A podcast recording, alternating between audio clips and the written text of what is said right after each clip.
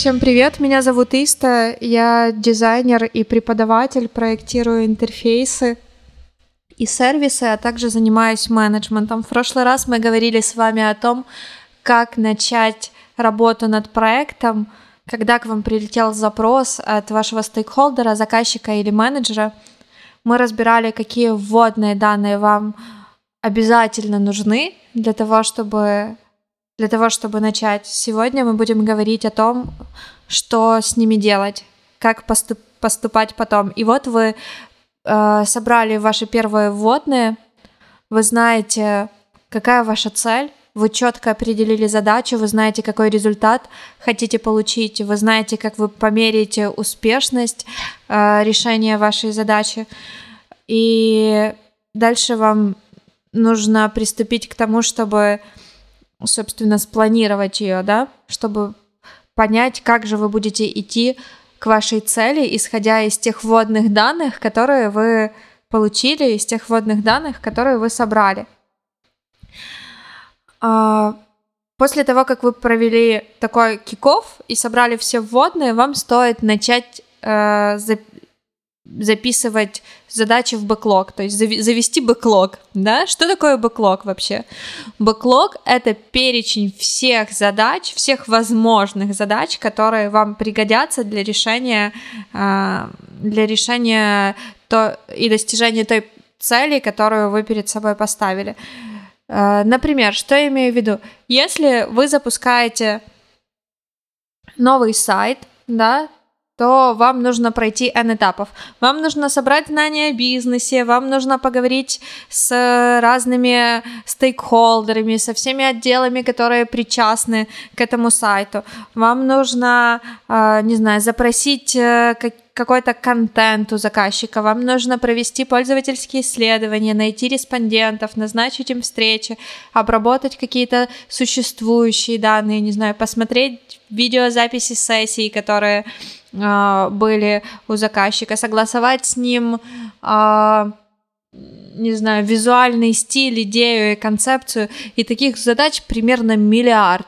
И они сразу большим огромным роем начинают летать в вашей голове, и тут очень часто наступает такое э, состояние паники, потому что так много нужно всего сделать для того, чтобы сделать эту задачу хорошо, и хочется сразу и все, и ты за все хватаешься, все превращается в хаос, огонь, отчаяние, и для того, чтобы этого не происходило, вам стоит выгрузить это все со своей головы. Выгрузите все задачи, которые вы видите, все, что вы хотели бы сделать для того, чтобы решить эту задачу максимально хорошо, в список. А, один огромный список, который будет состоять из всего, что придет вам в голову. И это сильно разгрузит вас.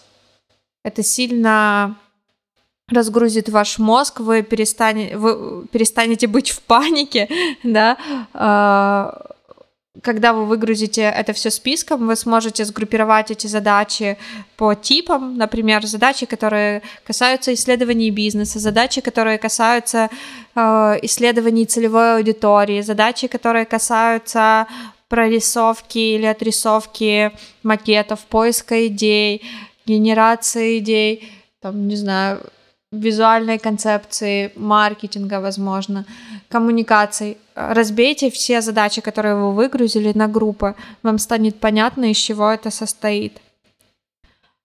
А, следующее, что стоит сделать, после того, как вы выгрузили э, все задачи, после того, как вы сформировали свой бэклог, это выбрать те задачи, которые вы будете решать в первую очередь.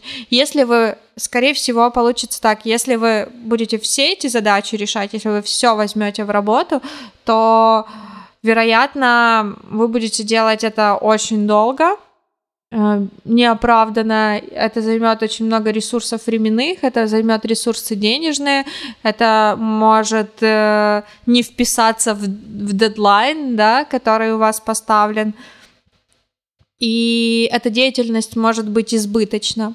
да, мы все знаем, что наше дизайн-решение, оно должно занять меньше ресурсов, чем пользу, которую оно, оно принесет. Поэтому ваша задача, когда бэклог сформирован, выбрать из бэклога только то самое необходимое, вообще без чего проект не может состояться, самое важное. И после того, как вы определите самые важные поинты, все остальное у вас хранится, у вас нет чувства там, паники или разочарования, что вы делаете там, вашу задачу недостаточно хорошо, а можно было бы еще и вот это, да, а, и то вы можете это все продолжать добивать, добивать свой бэклог, загружать все новые мысли, идеи, которые вам приходят в голову, но делать только то, что необходимо ко, ко всему остальному, ко всем остальным задачам, которые в вашем бэклоге есть, вы вернетесь потом. Вы вернетесь позже, когда у вас будет э, готов минимально ценный результат, да, который может быть запущен в жизнь, когда будет ваш готов MVP, вы сможете всегда вернуться к бэклогу и достать оттуда еще. Или, во всяком случае, вы будете видеть, что вы еще можете сделать для того, чтобы улучшить свое решение, улучшить свой проект.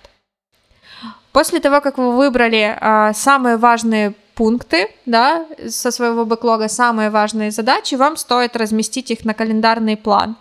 Это очень помогает вам понимать э, вообще свою, свои дальнейшие планы, организовать свою дальнейшую деятельность, потому что если вы не разместите это в календарный план по дням, то может случиться так, что вы нагребете в этот свой минимальный список столько задач, сколько вы физически не сможете осилить. Но пока вы не разложили это в календарь, вы не понимаете, что вы не сможете это сделать.